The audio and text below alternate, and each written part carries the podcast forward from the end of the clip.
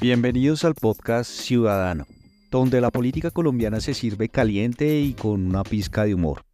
O al menos lo intento. Hoy vamos a desmenuzar la política colombiana, ese plato fuerte que a veces se digiere con facilidad y otras, muchas otras, necesitas un antiasi. Estos son dos minutos políticos en Ciudadano. Imagínense Colombia como esa gran reunión familiar donde todos tienen una opinión sobre cómo se debe preparar el ajiaco.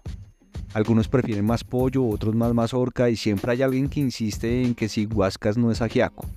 Así es nuestra política, una receta llena de ingredientes diversos donde cada quien quiere que su sabor resalte más. Hablemos también del ingrediente secreto de la política colombiana, la paz.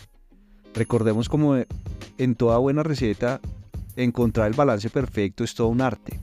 Después del acuerdo de paz pensábamos que el plato estaba casi listo, pero olvidamos que en la cocina política siempre hay fuego lento cocinando algo más. Y sí, me refiero a esos sabores amargos de los grupos disidentes que, como el limón en el sancocho, a veces te sorprenden cuando menos lo esperas. No podemos olvidar la guarnición especial, las elecciones, ese momento en el que todos en la mesa esperan probar el plato y dar su veredicto.